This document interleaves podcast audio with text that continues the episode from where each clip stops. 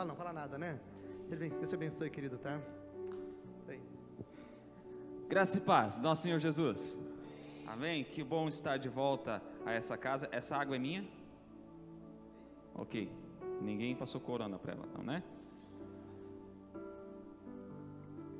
Que bom estar com vocês de novo. Faz um ano e alguns meses que eu não venho ao sul. Ah, naturalmente, a gente vem uma vez ao ano para visitar comunidades que são nossas mantenedoras, parceiras do projeto do Nordeste. Ah, e, e a Débora faz pelo menos três anos que não vem ao sul. É, a última vez ela não veio também por causa da gravidez. É, e dessa vez nós podemos vir com o pequeno Oliver. A gente descobriu que com o Oliver funciona assim: quando ele acorda, a alegria vem junto, mas a paz vai embora.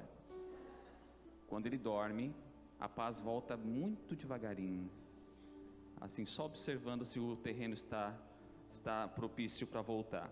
Ah, a gente tem descoberto que ser pai, é, sermos pais, é a experiência. Eu, eu falo para Débora que casar foi demais, foi o auge, assim. Mas aí de repente vem o Oliver e a gente descobre que o Oliver, ah, ser pais, é algo, uma experiência fora do comum. Ah, se casamento foi especial, imagina ter filhos. E, a, e o, Oliver chegou numa fase do nosso casamento muito especial, ah, na melhor fase do nosso casamento. A fase que eu já não precisava mais lavar louça, sabe? Aquele momento que você já não se preocupa tanto assim. Ah, a Débora está fazendo assim, ó. Mas a melhor fase do nosso casamento, a melhor fase do nosso relacionamento, a melhor fase nossa com Deus, o Oliver chegou para somar dentro de um ambiente em que a gente percebeu ah, que nós orávamos do, dois anos para a chegada do Oliver e ele não chegou nesses dois anos porque Deus cuidou tão ah, assim, ah, com cada detalhezinho na nossa vida, até que o Oliver chegou na hora exata que ele precisava chegar. Ah, deixa eu falar um pouquinho assim rapidamente. Nós estamos hoje no, no, Ceará há cinco anos e alguns meses, quase cinco anos e meio, e o nosso tempo no Nordeste está chegando ao final.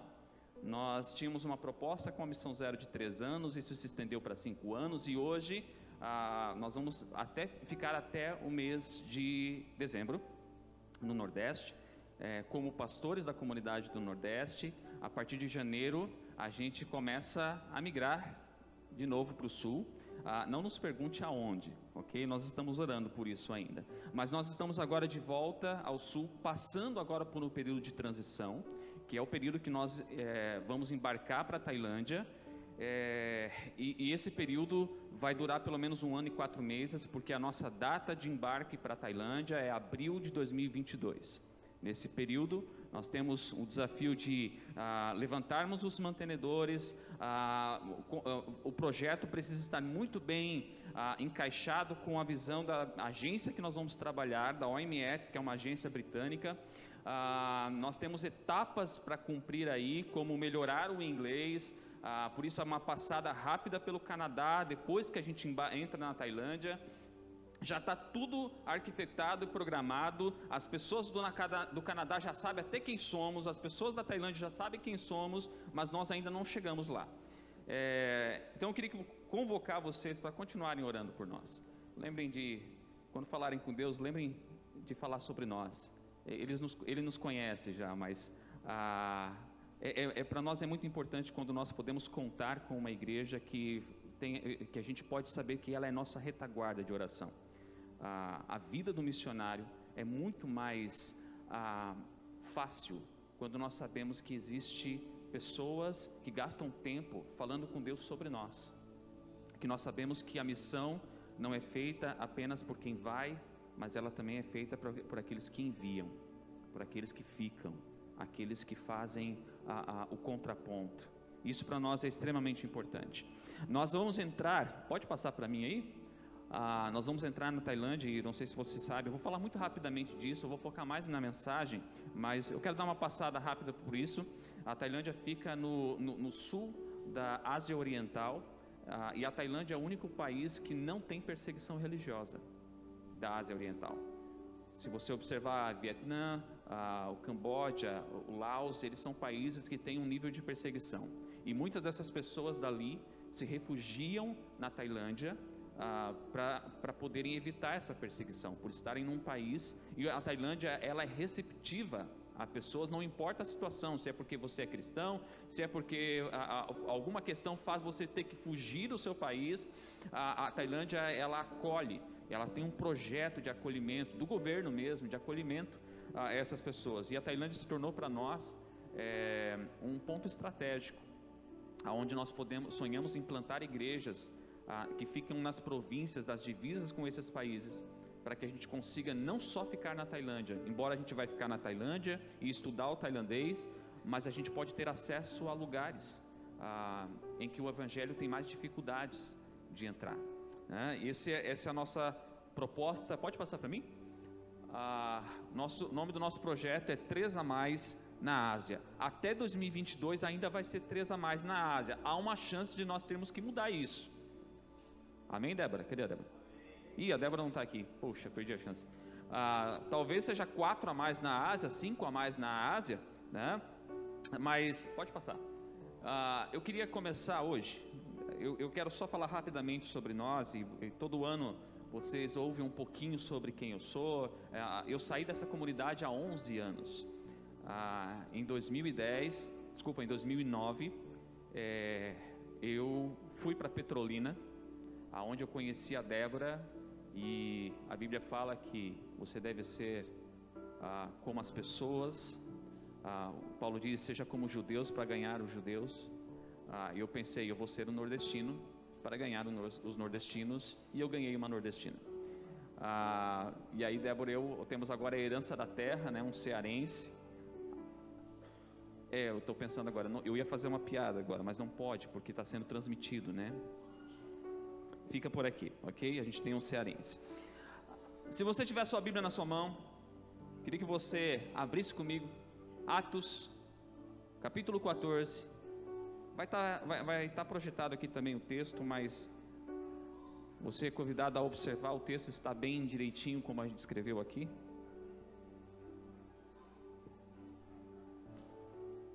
Volta para mim um slide aí. Atos capítulo 14. Segura aí, você já vai saber quais são os versículos. Segura aí em Atos capítulo 14. Paulo e Barnabé estão entrando. Eh, eu tenho um perímetro aqui, né? Daqui para cá, né? Isso, até aqui. Bom, tá certo. É só para saber, né? Há um tempo atrás eu fui pregar numa igreja que tinha um altar um pouco mais alto, um palco um pouco mais alto, e ele não tinha essa barreira. E eu botei o pé bem na beirinha que tinha um metal e eu não sabia que aquele metal era muito liso. Adivinha o que aconteceu? Eu caí sentado no palco. Aqui, possibilidade é que eu caia de frente, né? Ah, quando a gente tem o nariz avantajado, ele amortece a queda. Todo mundo aí? Atos capítulo 14. Paulo e Barnabé eles estão ah, iniciando uma viagem missionária ah, eu não sei se você já teve experiências dentro de uma viagem missionária. A primeira vez que eu saí da minha casa para evangelizar um outro lugar, eu fui com uma equipe daqui, eu acho que na, na época foi eu, o Wilbert, ah, o Diego, a Marielle, o Gabriel. Possivelmente eu esteja esquecendo alguém, mas acho que eram esses. E a gente foi para Juazeiro da Bahia. E a gente teve uma experiência muito interessante lá em Juazeiro da Bahia ah, eu cheguei em Juazeiro e naquela época eu lembro que eu orava muito sobre missões. É, e eu dizia, Deus, eu preciso, eu preciso ser missionário em algum lugar, eu preciso ir para algum lugar, eu preciso tocar em pessoas que não conhecem a Jesus, eu preciso que essas pessoas conheçam a Jesus, eu quero ser parte desse processo. Ah, e eu fui para Juazeiro da Bahia, eu estava convicto que eu, eu queria mesmo estar ali, e ia, ia ser um mês todo de evangelismo e no final desse processo nós teríamos plantado uma igreja. Foi a primeira vez que eu participei de uma plantação de uma igreja. Ah, mas teve um momento, na em Juazeiro da Bahia, que nós fazíamos cultos todo fim de tarde, mas em um dos fins de tarde, mais ou menos na metade do mês, começou a armar uma chuva. Só que naquele dia, eu tinha convidado tanta gente na rua para vir participar daquele encontro, até inclusive naquele dia, a, a, a gente sempre saía em casais para evangelizar, de casa em casa, e eu estava tão eufórico naquele negócio de evangelizar, de falar com pessoas, que eu parava as pessoas na rua. E eu lembro que teve uma vez que eu, eu parei, nesse dia eu parei um cara que estava saindo da sua casa, preparando para embarcar na moto, e eu disse para ele: Peraí! Aí ele parou, talvez achando que ia ser um assalto, alguma coisa. Eu disse para ele: Jesus te ama. E aí ele parou, e eu pensei: opa, ele está me ouvindo. Cara, Jesus morreu por você. E não importa que, o que você já tem feito, Ele te ama e Ele quer tratar, restaurar a tua história. Ele não tinha falado nada, eu nem tinha perguntado, eu não sabia nem se ele escutava. Vai que ele era surdo, mas eu estava falando. E ele simplesmente parou, ouviu tudo que eu tinha para falar, e eu perguntei: Eu posso orar por você? Ele balançou a cabeça que sim. E a minha, a minha parceira ah, estava tentando entender o que estava acontecendo. E aí eu orei por ele e disse para ele: Amém? Ele falou: Amém. Eu disse: Tchau. E fui embora. Não perguntei mais nada. Não falei com ele. Só dei o endereço que a gente entregava para o pessoal. E, e pensei: Tomara que ele esteja lá no culto. Eu tinha uma expectativa muito grande naquele culto que nós fazíamos numa quadra no meio da praça. E só que quando começou a, a, a, a começamos a montar o instrumental, para fazer o culto, é, começou a armar uma chuva. E para quem conhece o Nordeste é assim: a, a chuva ela vem, e ela, às vezes sem avisar, ela chove e vai embora rapidamente como ela chegou. E a chuva começou a armar, e a gente começou a pensar: a gente tem que orar, vamos orar para que essa chuva passe por outro lugar, porque esse culto tem que acontecer. Eu juntei um pessoal do meu lado, a, e a gente fez aquela rodinha, e a gente começou a orar, e o vento começou a aumentar, e alguns já estavam sentindo algumas gotas. Eu pensei, tem que orar mais, e a gente orava mais, e a gente orava, orava, e, e, e o negócio começou a complicar, e as pessoas já começaram a desmontar o instrumental, e, eu, e, e alguém tentou sair, eu acho que era o Wayne Ostenberg, que estava segurando na minha mão, e eu segurei ele, eu não deixei ele sair, e eu continuei, e ele puxou a minha mão, e eu percebi que eu estava praticamente sozinho ali. E gente, eu saí muito chateado dali. Eu pensei, se nós tivéssemos ficado, a gente teria evitado aquela chuva. E nós entramos num salão, esperamos a chuva passar, depois juntamos todas as coisas, fomos para a nossa base, que era um colégio. No outro dia pela manhã, todas as manhãs nós tínhamos um tempo de meditação. E alguém vai até lá na frente para dar um testemunho e diz o seguinte: Ontem à noite, naquela chuva, eu eu, eu participei de uma rodinha de oração onde o Romildo estava orando, e o Romildo orou, dizendo: Deus, ah, que tu faça a tua vontade nesse lugar. E de fato foi isso que eu orei. E ela disse assim: Eu saí com uma paz tão grande, pensando: se chover, é a vontade do Senhor. E aquilo ah, ah, foi tão bom, o ar estava tão fresco no outro dia por causa da chuva anterior. Eu pensei, eu ainda estava indignado. Eu pensei, Será que eu conto para ela o quanto eu estou indignado? Porque não teve culto ontem à noite. Será que eu, na visão dela, tudo estava dentro do processo, tudo estava acontecendo? Mas na minha visão, que era o cara que estava orando, eu pensei: ah, poxa, ia acontecer algo tão tremendo e, e de repente choveu. Nas visitas que nós fizemos no período da tarde, as pessoas falaram assim para a gente: faziam três meses que não chovia. E as pessoas estão comentando aqui que os roxinhos, a camisa que nós usávamos era roxa, os roxinhos oraram por essa chuva. E nós somos gratos, porque essa galerinha veio lá do sul e orou e choveu. Aí nessa hora eu pensei, é, ok, acho que agora eu já deu, já posso parar de reclamar, né? Eu percebo na, no texto que nós vamos ler, de Paulo e Barnabé, que a insistência que eles têm em evangelizar o povo não é para alcançarem o maior número de pessoas. Eles cumprem um papel tão importante, eles são tão insistentes, eles têm tanta convicção do que eles estão pregando, que uma, há uma convicção interessante na vida deles, que é o que move eles eles estão convictos que não são eles que vão mudar a história desse povo. O que vai mudar a história daquele povo é a mensagem, é o Deus que eles pregam. E isso foi complicado para mim entender. Que o que mudava a vida do povo não era eu, mas era o Deus que eu pregava. Atos capítulo 14, deixa comigo, aberto comigo lá no versículo 1, aliás, desculpa, versículo 11. Paulo e Barnabé, eles têm um longo processo pregando eles são difamados na pregação, ela é distorcida, eles tentam apedrejar, eles fogem, eles voltam, eles pregam, eles insistem, mas quando chega no capítulo, no versículo 1 do capítulo 14, eles encontram um paraplégico. Eles oram com esse cara, ele levanta e sai andando, e o povo olha a Paulo e diante daquilo que aconteceu. E olha o que acontece no versículo 11 ao ver que Paulo fizera, a multidão começou a gritar em línguas licaônicas. Ah, os deuses desceram até, até nós em forma humana. A Barnabé chamavam Zeus e a Paulo Hermes, porque era ele quem trazia a palavra. O sacerdote de Zeus, cujo templo ficava diante da cidade, trouxe bois e coroas de flores à porta da cidade, porque ele e a multidão queriam oferecer-lhe sacrifício. Ouvindo isso, o apóstolo os apóstolos Barnabé e Paulo rasgaram as roupas e correram para o meio da multidão, gritando: Homens, por que vocês estão fazendo isso? Nós também somos humanos como vocês.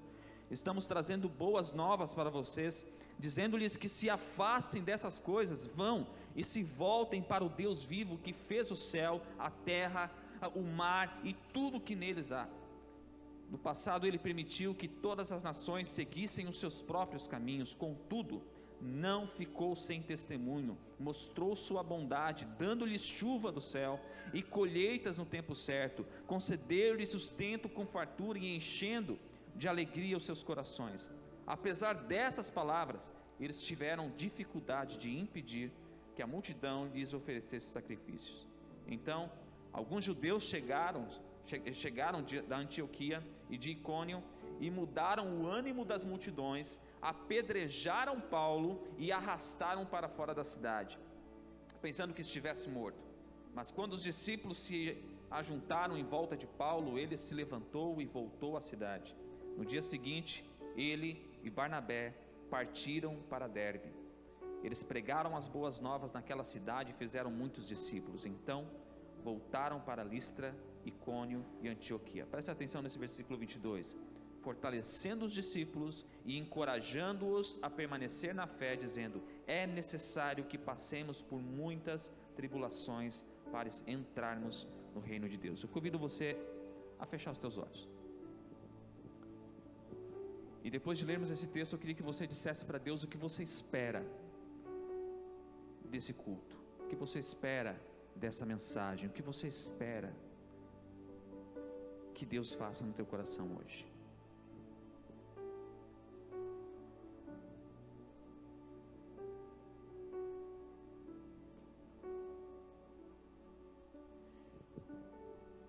querido Deus. Nós nos colocamos diante da tua palavra, Senhor. Nós reconhecemos que, quando vemos a coragem de Paulo e Barnabé, nós percebemos que somos muito medrosos, não somos tão ousados, mas é isso que eu clamo agora, Senhor. Tu nos ensine a ter coragem, tu nos ensine a ser ousados, que o teu Espírito desça sobre nós, encorajando, nos enviando, nos movendo, nos tirando do conforto, para tua honra e glória, Deus. Abra os nossos corações, para que venhamos a sair cheios mas não apenas cheios até o limite, cheios até transbordar, Senhor, a ponto que a nossa família perceba que há algo acontecendo em nós, porque vai respingar neles, a ponto que os nossos vizinhos saibam quem somos, porque o que vivemos chega até eles. Tira-nos do conforto, Senhor, e nos leva aonde tu desejas. Em nome de Jesus. Nos últimos anos, nos últimos 11 anos, em que eu saí do, Nordeste, do, do Sul e fui ao Nordeste, ah, eu tenho provado de momentos que Deus me convence de atitudes que precisam constantemente ser mudadas. Ah, quando eu saí daqui e eu cheguei em Petrolina, ah, eu conheci a Débora, nós casamos em 2011, voltamos para o Sul, moramos em Curitiba, no período que eu estudei na faculdade, no seminário teológico, e naquele período, depois de seis meses de casado, minha esposa e eu, nós tivemos uma grande crise. Uma grande crise. E com seis meses eu pensei, acho que não tem mais como continuar. Foram seis meses, e eu acho que é até aqui que a gente pode chegar. A gente não sabia que havia em nós uma mala cheia de uma história torta. E na minha visão, naquela época eu já tinha conversado, eu era convertido há quase 10 anos, eu imaginava que ah, o que mais precisava ser feito. Mas quando nós nos deparamos que a nossa vida juntos precisava ser ah, tratado algumas coisas que nós não sabíamos que eram um problema. A gente aprendeu a confessar nossos pecados um ao outro, a gente aprendeu a, a contar quem éramos antes de nos conhecermos, a gente aprendeu a escutar o que Deus estava fazendo e a gente começou uma prática que nós continuamos até hoje. Nós aprendemos a orar juntos nós aprendemos a escutar um ao outro, até mesmo quando o pecado do outro, do outro nos incomoda. A gente aprendeu a ouvir e deixar que Deus faça na vida um do outro, através de nós, o que nós queremos que Ele faça. E isso nem sempre é confortável, isso nem sempre é fácil. Na verdade, eu tenho que dizer que nunca é fácil. Nunca é fácil, mas é necessário. Ah, e nesse processo a gente percebeu que de fato existem momentos difíceis na caminhada do cristão. Quando nós saímos de Curitiba e nós entramos no ministério ah, no Nordeste, tudo foi muito bom no início, mas ao, ao, decorrer a gente começou a se frustrar com pessoas, a gente começou a perceber que nem todo, toda a missão era, ah, era doce. E eu preciso dizer para vocês, o ministério por muitas vezes ele é amargo. Ele é amargo. A gente, as frustrações elas nos consomem muitas vezes. E no ano passado nós chegamos a uma conclusão. No ano passado, quando o Oliver nasceu, eu tive que remodelar a minha agenda, eu tive que redescobrir como trabalhar. Um mês depois que nós, que eu, eu voltei das férias, eu ah, chamei a liderança e a liderança me mostrou pontos cegos que eu não percebia que eu tinha. E eu tenho uma dificuldade. Eu tenho a dificuldade que dizem que eu estou errado. Mas nesse dia, é, eu saí extremamente chateado com a liderança local. E numa manhã, a Débora, eu, eu acordei, a Débora acordou antes. Eu acordei naquela manhã e eu percebi que eu não queria sair da cama. Eu não tinha ânimo para sair da cama. E a Débora chegou, ela perguntou se estava tudo bem. E eu disse para ela: não, não está tudo bem. Naquela manhã eu abracei a Débora, eu chorei e eu disse: Isso está muito mais pesado do que eu imaginei que estaria.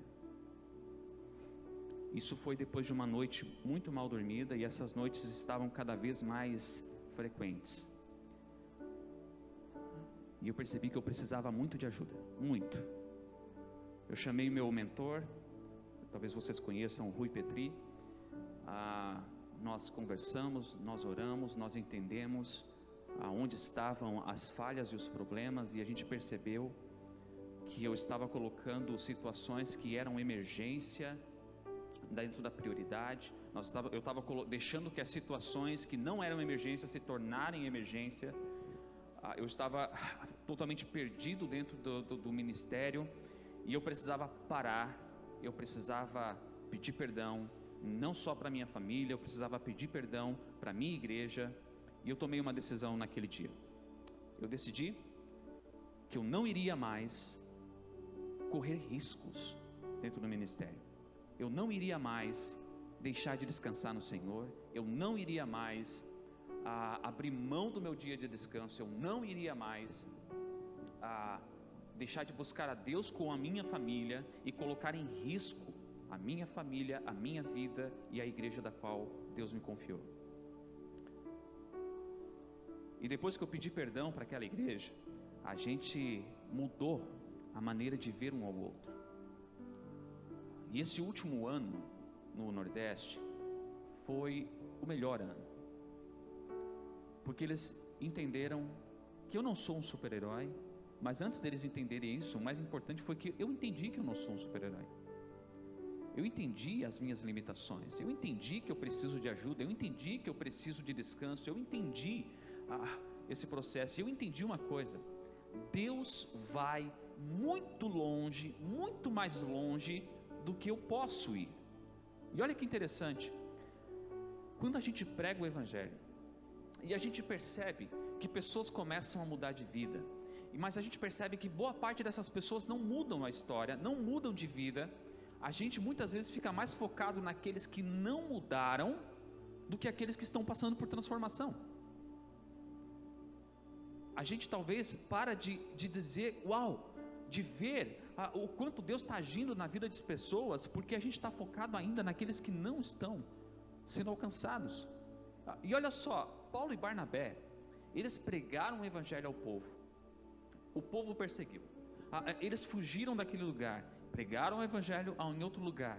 A, a pessoas conheceram a Jesus. A, a, e aí eles eh, tiveram que fugir de novo. Ele, percebe a insistência deles em constantemente pregar o Evangelho, seja aonde pessoas estão conhecendo a Jesus e se convertendo e se tornando discípulos, seja onde as pessoas os perseguem, eles vão, pregam, eles fogem, eles pregam, eles voltam à mesma cidade, eles pregam.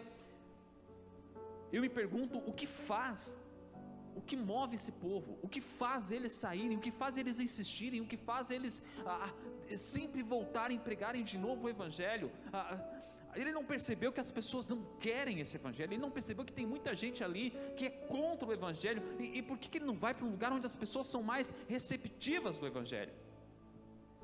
Mas é interessante que o texto vai nos dizer uma coisa que ficou gravado para mim ah, embora eu não li com vocês, no, versículo, no capítulo 13, o, capi, o versículo 49 vai dizer: A palavra do Senhor se espalhava por toda região. Aonde Paulo não chegou, a mensagem que ele pregou chegou. Aonde Paulo não chegou, o evangelho chegou. Aí eu percebi uma coisa. Se eu decidir trabalhar 24 horas por dia, não dormir, não descansar. Por quê? Ah, porque eu não posso perder tempo. É de fato, é, é, isso é verdade, gente. A gente não está aqui para perder tempo. Eu não quero perder tempo com relacionamentos que não, tem, não tenham frutos. A gente não quer perder tempo. Olha, eu, aos meus 46 anos hoje, eu estou pensando. Isso foi uma piada, viu, gente? Ah, vocês, vocês acreditaram que tinha 46 mesmo, né? Poxa, a piada não saiu boa, então, como eu imaginei. Eu imaginei que essa hora vocês dizer, ah, 46, deve ter 28, deve ter. Hã? Mais ou menos. Ah, mais velho. Tá, aos meus 34 anos, agora é sério, 34 anos, só para deixar claro. Ah, eu percebi que eu não quero gastar tempo com coisas que não tenham frutos. Eu não quero gastar tempo ah, com pessoas que não geram, que não dão frutos. Há um tempo atrás, Débora e eu começamos uma desculpinhas de evangelismo. A gente começou a jogar badminton. Quem conhece badminton? Alguém já jogou badminton aqui? Alguém gosta de badminton? É, ok. Ah, mas a gente descobriu que ninguém jogava, ninguém conhecia. A gente adquiriu então os equipamentos para jogar badminton. A gente chamou um pessoal que não conhecia Jesus para jogar badminton com uma desculpa esfarrapada porque era badminton que a gente ia jogar, mas a gente queria conviver e evangelizar essas pessoas. E a gente chamava eles toda terça-feira à noite para jogar. Tínhamos casais, tinha pessoas que eram da igreja, tinha gente que não era da igreja, e a gente saía toda terça-feira à noite para jogar. E dessas pessoas, um casal, um dia chegou para mim e disse: Olha, a gente não está legal, nosso casamento não está legal, a gente queria conversar. Será que você podia nos ajudar? E aí eles vieram na nossa casa, nós sentamos entre casais, a gente conversou sobre o casamento, a gente orou com eles, a gente deixou bem claro que a oração para nós é um processo de cura e que a gente gostaria de fazer isso com eles, e eles permitiram a gente orar com eles. Depois de tanta convivência, de repente pessoas estavam ah, desejando conversar, desejando ouvir esse evangelho. E para nós a gente pensou, o badminton é um processo. E o interessante é que pessoas vinham até nós e diziam: Vocês estão conversando lá com a Glailson e a Tainã, né? A gente dizia: Sim, nós estamos conversando com aquele casal, a gente se conheceu ali, joga badminton junto, e, e, e a gente tem conversado com eles e, eles, e eles disseram: Poxa, eles falaram de vocês. E a gente ficava tão feliz ao ouvir que o que nós falávamos pro Aglailson e a Tainã não ficava com Aglailson e a Tainã. Eles reproduziam isso com outras pessoas. E, e aquilo que nós pregávamos para um casal chegava aonde nós não tínhamos chegado aonde nós não fomos. O evangelho ele vai aonde você não pode ir. Mas se ele não for pregado aonde você está, ele não vai a lugar nenhum. A lugar nenhum. Eu não sei o que vocês pensam sobre aquela frase que eu não sei quem é o autor e quando eu não sei quem é o autor eu coloco na conta do Agostinho, né, do, do Santo Agostinho. Então, ah, supostamente dizia Santo Agostinho é, pregue a palavra, se necessário, use. Desculpa, pregue o evangelho, se necessário, use palavras. Embora ela não esteja errada, nós temos que cuidar com isso, porque as palavras são necessárias, sim.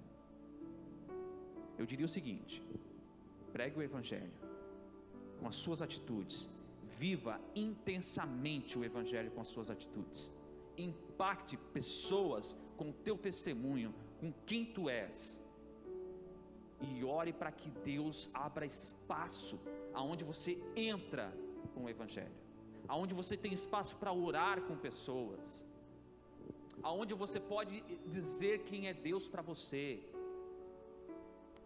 O, o, o, o, terreno ele é preparado com as tuas atitudes, mas o negócio é construído com o que sai da tua boca. Fale sim, falar do Evangelho é algo indispensável.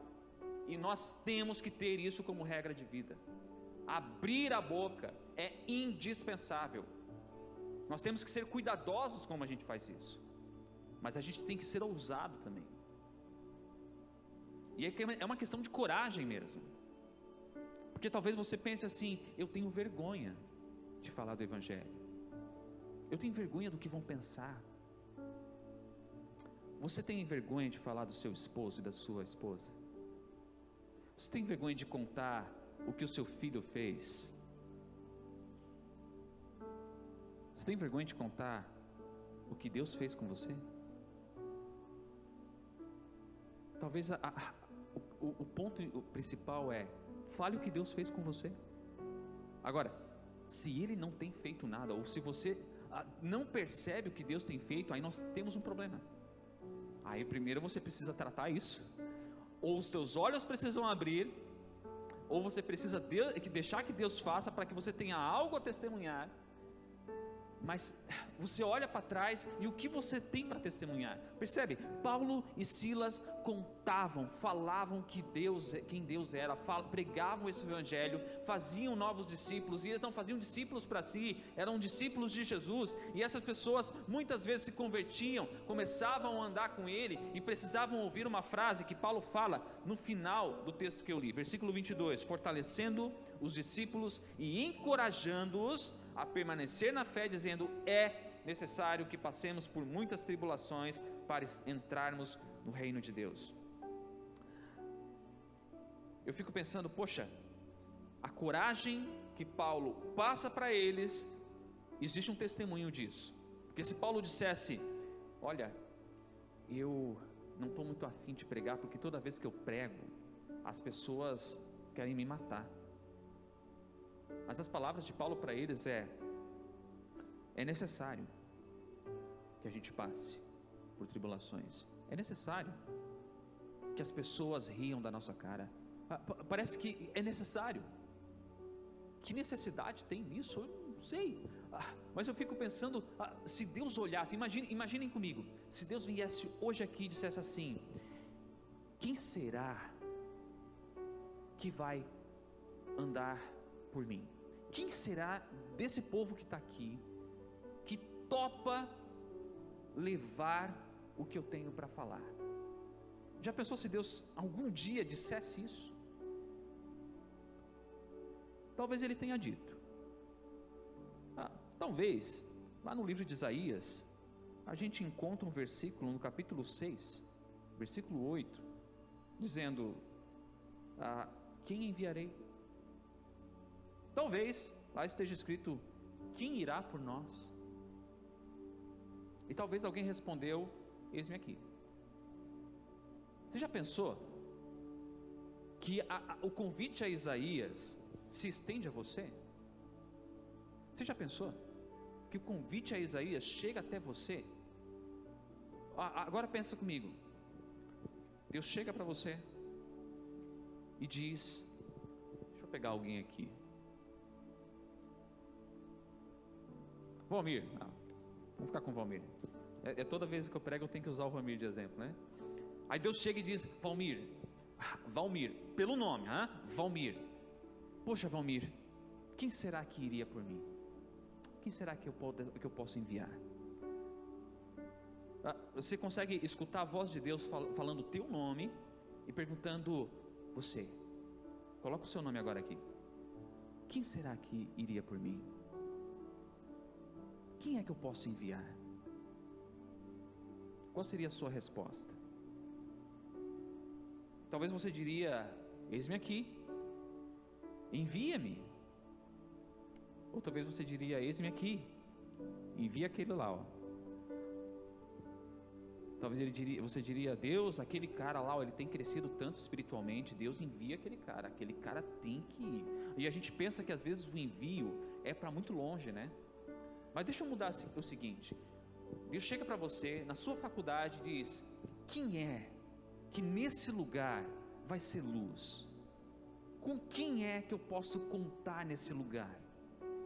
Quem é a pessoa que nesse ambiente de trabalho, nessa faculdade, vai resplandecer a luz que eu estou ah, oferecendo? Ah, percebe? Ah, você, você faz parte desse convite. Você faz parte desse processo. E nós estamos falando de um grupo de pessoas, de trabalho, situações que não vão gerar para vocês uma ameaça de morte. Mas consegue pensar os nossos irmãos lá nos países perseguidos? Que eles pregam o Evangelho, e isso pode resultar na morte deles, dos seus filhos. A Débora leu uma história há um tempo atrás de uma menina que chegou na escola, talvez vocês tenham ouvido essa história, na escola e a professora disse: Nós temos um jogo para brincar com vocês. O jogo é Ache o livro preto. E essa menina, num país perseguido, pensou: Os meus pais têm um livro preto. Mas a regra do jogo é: os seus pais não podem saber que você pegou esse livro preto. Você precisa trazer até aqui esse livro preto. Essa menina feliz da vida, que sabia que ia ganhar um bom ponto, porque ela ia chegar em casa, ela sabia onde sua mãe guardava aquele livro preto. Ela pegou o livro, botou na sua mochila escondida e levou. Quando a professora viu aquela menina com um livro, ela pegou a menina, levou até a diretoria da escola. Os professores se reuniram e disseram para ela: Você nunca mais vai ver sua família. Você consegue entender? Ah, eu, eu, qual é o seu sentimento quando você ouve isso? Não surge um sentimento de raiva? pela situação que fizeram, que usaram essa menina. Mas deixa eu dizer uma coisa. Consegue ter um sentimento de perceber? Você percebe o nível de o, o pecado dominando o negócio? Você percebe aonde chega as consequências do pecado? Você, você consegue perceber a, o diabo fazendo a festa? Embora não haja perseguição no seu trabalho, na sua faculdade, mas você consegue também ver os seus colegas de faculdade, os seus colegas de trabalho, as pessoas que moram na sua rua, também mergulhadas no pecado? Você consegue dizer para elas e, e olhar para elas e dizer: o evangelho que mudou a minha história faria algo tão lindo com essa vida, mas ele não sabe disso. Você consegue, consegue olhar para pessoas e dizer: Poxa, se essa, pessoa, se essa pessoa conhecesse, se rendesse ao Jesus que eu conheço, essa vida seria tão mudada. Poxa, que testemunho poderia ser dado um dia. A gente por vezes perde a sensibilidade de olhar pessoas e imaginar o Evangelho mudando aquela história. Débora, eu temos uma intenção a gente adotou uma, uma rotina de vida intencional. Nós nos ah, vivemos com pessoas, nós nos relacionamos com a intenção de que o Evangelho seja pregado na vida dessas pessoas. Nós muitas vezes ah, deixamos os pequenos grupos acontecendo nas suas casas e a gente bola uma desculpinha do aniversário do Oliver ah, para chamar pessoas do nosso ambiente de trabalho, da, do ambiente de trabalho da Débora, que não conhecem Jesus, mas que podem vir, e quando elas vierem, a gente vai contar que nós oramos dois anos para ter o Oliver. E o quanto não foi fácil isso, mas quanto Deus, o que Deus fez na nossa história nesse período. E a gente usa isso como desculpas para contar o que Deus tem feito na nossa história. Tudo de forma intencional. Tudo de forma intencional. A gente monta essa questão de badminton ou ah, qualquer outra coisa para que a gente possa ser luz e intencionalmente essas pessoas conheçam o Evangelho. Mas o problema é quando a gente começa a perder a sensibilidade, começa a ver o povo apenas como não são do meu grupo, não fazem parte das, dos meus princípios, não têm os mesmos valores que eu, então eu vou ficar com o meu grupo. E aí nós percebemos que pessoas começam a dormir na luz, pessoas se dizem discípulos e não entenderam que uma ordem foi muito clara: vão e façam discípulos pregando o Evangelho. A, a ordem é muito clara, é muito clara. Bom, como nós temos até às 11, amém.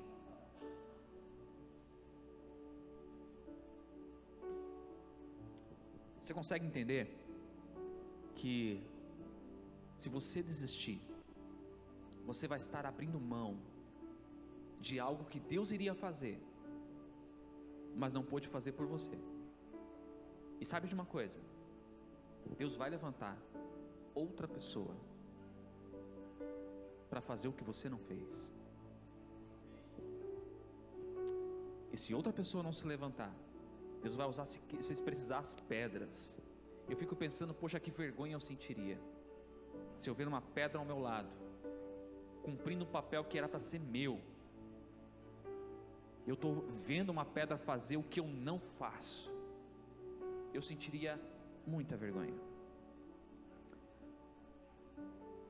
Você consegue se imaginar ah, com essa convicção de Paulo e de Barnabé, de pregar o Evangelho, de insistentemente pregar o Evangelho, de insistentemente pregar o Evangelho, mesmo que isso ameace a sua vida, mesmo que isso o coloque ah, num terreno perigoso, mesmo que isso ah, as pessoas começam a pensar ah, duas vezes antes de sentar com você, simplesmente pregar o Evangelho, viver com esse povo, e talvez a gente acha que Paulo ah, passava pelas cidades em, em, um fim de semana pregava, outra semana pregava, mas na verdade Paulo se envolvia com aquelas pessoas. Paulo muitas vezes ficava mais de um ano em, em alguns lugares ah, e ele pregava o evangelho dentro da convivência com esse povo.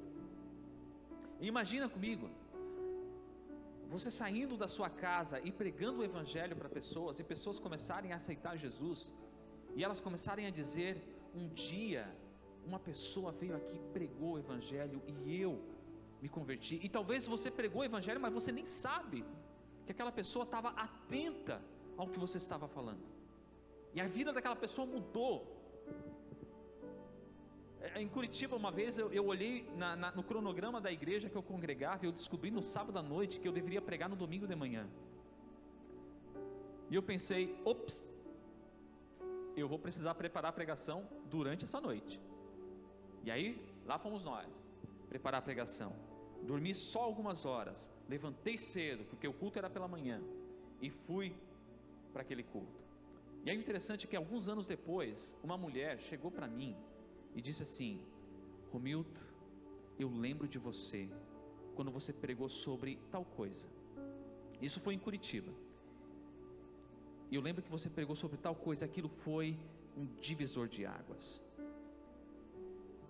Aí eu pensei, eu lembro daquele dia, que eu preparei uma pregação às pressas. Eu lembro daquele dia que ah, eu cheguei com os pés molhados por causa da chuva de Curitiba, que eu estava extremamente estressado e que o meu coração não estava to totalmente naquilo que eu estava fazendo. Mas o, o testemunho dela era completamente diferente do sentimento que eu tinha no dia da pregação. E eu pensei, poxa, o Evangelho de fato pode chegar aonde eu não fui. O Evangelho pode chegar de fato e mudar histórias, independente do que está acontecendo comigo. O Evangelho vai muito mais rápido. O Espírito Santo age até mesmo. Não pode usar isso como desculpa para não preparar a pregação, ok? Mas o, o Espírito Santo age até mesmo dentro do nosso despreparo. O Espírito Santo age até mesmo se a gente não tem uma faculdade de teologia. O Espírito Santo age até mesmo se a gente se calar. Ele vai. Mas eu fico pensando, eu quero ser parte do processo. Eu quero poder dizer, Deus me usou naquele lugar. Você consegue se imaginar dizendo, ah, eu quero ser parte disso. Eu quero olhar para essa história de Paulo eu quero olhar para essa ousadia, eu quero ver essa convicção. E perceba, convicção não é apenas certeza. Convicção não é certeza, convicção é algo pelo qual você morre. Convicção é algo que pode tirar a tua vida, mas é uma convicção. Você consegue perceber a ousadia, a coragem de Paulo e Barnabé em pregar o Evangelho, mesmo que isso ameace a sua história, mesmo que isso ameace a sua integridade, a sua vida. Tem coragem? Você tem coragem de se imaginar se envolvendo com vidas? Você tem coragem de chamar para um almoço de domingo pessoas que não conhecem o Evangelho? E chamar elas, e, e, e, o desafio maior quando a gente chama pessoas que não conhecem a Cristo, é a gente ter aquele momento de oração antes da refeição, né? Porque parece que quando tem pessoas que não conhecem Jesus, a gente pensa assim: vamos orar só aqui, amém. Ah, porque vai que as pessoas se sentem mal, né? Que a gente vai orar. A gente é bem cara de pau, Débora. A gente diz: atenção, gente, agora a gente vai fazer uma oração, tá? a gente vai agradecer a Deus pelo nosso alimento que está aqui na nossa mesa. Nós temos essa prática e nós não abrimos mão. E agora com o Oliver, a gente tem até a musiquinha que a gente canta. a gente percebeu que o Oliver fica espantado quando ele percebe que outras pessoas ao redor também conhecem a musiquinha que a gente canta. E agora ele aprendeu a bater palma ah, ah, mas ah, desculpa, o Oliver não é o centro da mensagem. Eu, eu, a gente vai falando sobre filhos, a gente acaba percebendo que ah, ah, é tão bom falar sobre esse negócio, né? Agora já pensou se nós falássemos sobre filhos espirituais? Que empolgação você teria de dizer: ah, Deus tem me usado e pessoas têm aceitado Jesus através da minha vida. Poxa, e eles têm dado os primeiros passos, ah, eles têm provado o, o, o primeiro alimento. E adivinha quem tem dado na boquinha deles esse alimento? Você consegue entender isso? A mesma alegria que Débora e eu compartilhamos com vocês. Ah, é, é estranho dizer, né? Mas a gente ficou tão feliz quando o Oliver fez o primeiro cocô. A gente pensou, uau, tudo funciona nesse menino. Quando a Débora começou a amamentar sem sentir dores, que legal, agora, agora é o momento que a gente começa a, a, a, a dizer, Deus, como é bom isso, porque até então estava tão, tão tenso esse momento. Consegue imaginar a mesma alegria falando de pessoas que vão conhecendo a Jesus através de você? De dizer, essa pessoa começou a dar passos, ah, e interessante, essa pessoa chegou aonde eu não fui. Iniciou comigo, mas houve um momento em que ela seguiu aonde eu não fui. Há 19 anos atrás, alguém pregou o Evangelho para mim. E eu fui aonde a pessoa que pregou o Evangelho para mim não foi. E sabe o que é melhor? As pessoas que eu preguei o Evangelho irão aonde eu não fui. Consegue perceber? Faz sentido para você isso? O Evangelho vai aonde você não pode ir. O Espírito age além do que você está vendo. Eu queria convocar você a se perguntar: quem são as pessoas que estão ao teu redor, que estão no pecado? estão num lamaçal de pecado e você sabe disso. Quem são as pessoas que estão no teu convívio que precisam que você chame elas para tomar um café? Quem são as pessoas que você tem se relacionado e você ah, não tem convidado para a tua célula? Quem são as pessoas que você tem se relacionado, mas você tem deixado elas no trabalho, você não se envolve além de um ambiente profissional, além do ambiente acadêmico? Passa alguém pela sua cabeça? Levanta a mão se você já tem em mente alguém. Tem alguém aí na sua mente? Ok. Eu queria que o louvor viesse aqui. E eu queria que você ficasse em pé, se pudesse. E eu quero convidar você a levantar um clamor. Lembra daquela história do cego que sabia que Jesus estava passando e ele gritou: Filho de Davi, tem compaixão. Vamos levantar um clamor na mesma intensidade desse homem, na mesma intensidade. Gritar: Filho de Davi, tem compaixão dessa pessoa da qual eu estou orando agora. Eu quero ser luz, eu quero que essa pessoa conheça o Evangelho. Eu quero que essa pessoa a, a, entenda a misericórdia de Deus que um dia me alcançou. Eu quero que essa pessoa saiba o que tu tens feito na minha história, Senhor. Consegue pensar em alguém? Feche seus olhos. Levanta a tua voz em oração.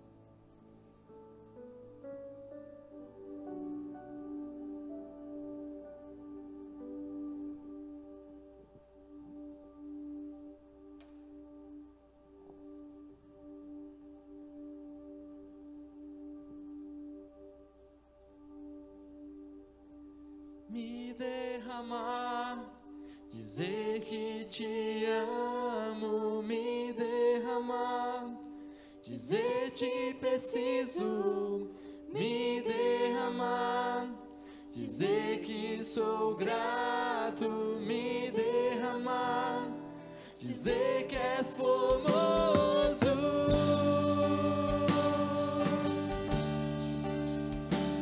Levanta a tua voz. Coloca diante do Senhor essa pessoa na qual você está pensando. Derrama a tua lágrima, que não será em vão, em favor dessa pessoa.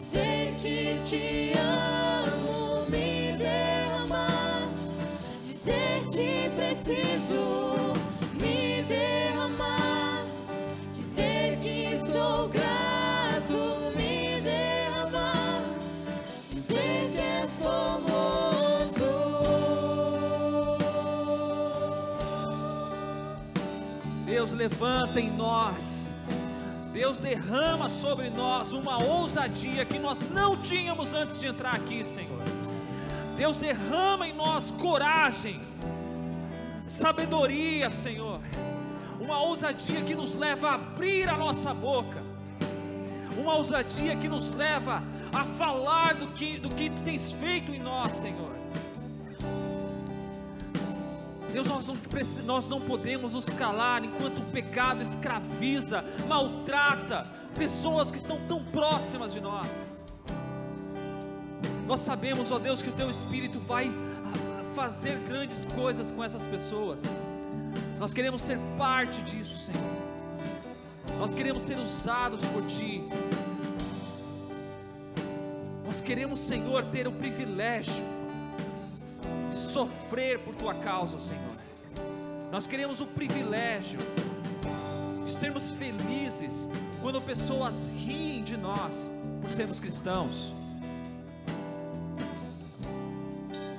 Que isso seja uma injeção de mais ousadia, de mais coragem, de saber que quem é envergonhado por causa do Evangelho, feliz é você mesmo que nós somos envergonhados, isso não barra o Espírito Santo, isso não barra o Evangelho, isso não barra a mensagem que foi pregada. Se tiver alguém, Senhor, no nosso ambiente de trabalho, alguém no nosso ambiente de faculdade, que ouvir sobre o que nós cremos, que estiver dentro do nosso relacionamento e que de alguma maneira, Senhor, ri da nossa cara, que da mesma maneira que ele ri de nós, ele não durma aquela noite pensando no que nós falamos, pensando no que nós temos vivido. Nós temos no Brasil uma geração de covardes que tem deixado o evangelho escondido dentro das faculdades dentro dos ambientes de trabalho, dentro das suas famílias, covardes, que não têm coragem, que clamam por uma nova história na sua vida, mas não desejam isso para aqueles que estão ao seu redor. Você tem a oportunidade de mudar isso. Você quer? Você quer se relacionar com pessoas com a intenção de que elas possam se derramar, que elas possam escutar essa canção e dizer: Eis-me aqui, eis-me aqui. E essa pessoa provar daquilo que você tem provado. Você quer isso?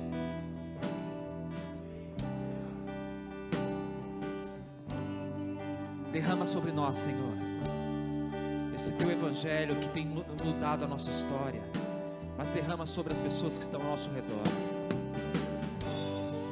E não sejamos covardes, Senhor, que não sejamos covardes. Se custar caro, nós sabemos que isso não vai custar mais caro do que o preço que Jesus pagou. Se custar o nosso trabalho, isso não é nada perto do sangue derramado na cruz. Custar uma noite mal dormida, isso não é nada perto da oração que Jesus fez no Getsemane.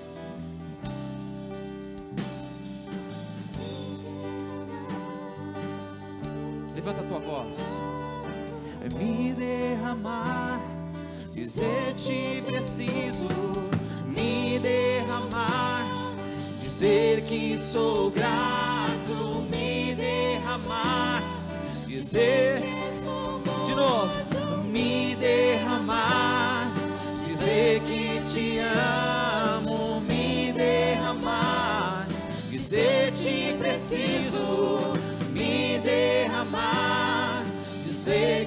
que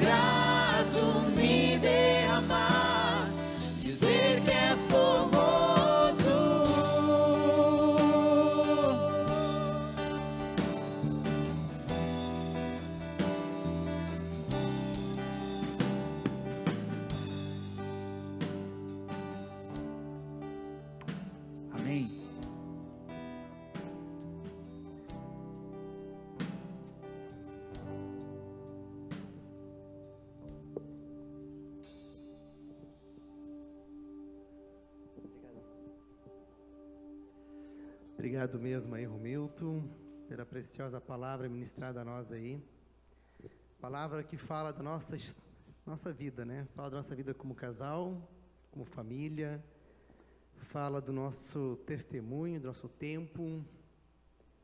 Que eu e você possamos entender essa missão de Deus. Que Deus possa nos usar, Deus possa nos dar essa liberdade.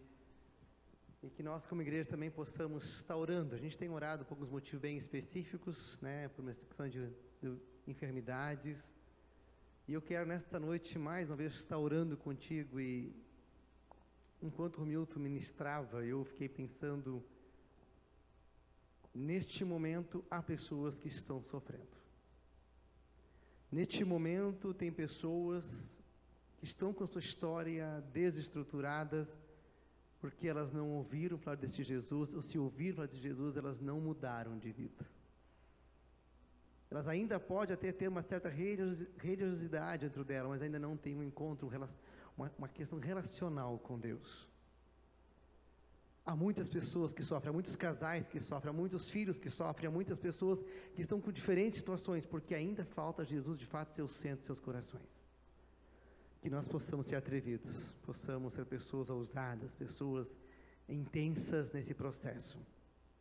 Você que está aqui com a gente no culto nessa, nessa noite, talvez você ouve todo domingo a palavra, você está num processo com Deus de tratar todo domingo, mas há muita gente que não faz isso, talvez alguns até que estão nos olhando em casa no nosso culto nessa noite, outros que nem isso estão fazendo, estão com profundos problemas que nós sejamos um povo de fato que saiba orar, interceder por evangelização, por cura, por envolvimento da igreja e que nós possamos orar dessa forma nesta noite. Nesse propósito, a Romilton trouxe a palavra de Paulo e eu fiquei pensando, Romilton, esse negócio é tão legal assim, dizer que tu- as coisas que tu faz, elas vão andando. Nós não precisamos estar em todos os lugares, mas nós precisamos falar. Vamos orar, queridos, vamos orar por pessoas que precisam despertar. Se você precisa, clama a Deus pela cura na tua vida. Se você quer interceder por alguém, interceda por alguém. E nós temos orado pelo Fábio, pelo Tobias. Vamos orar também nessa noite por isso.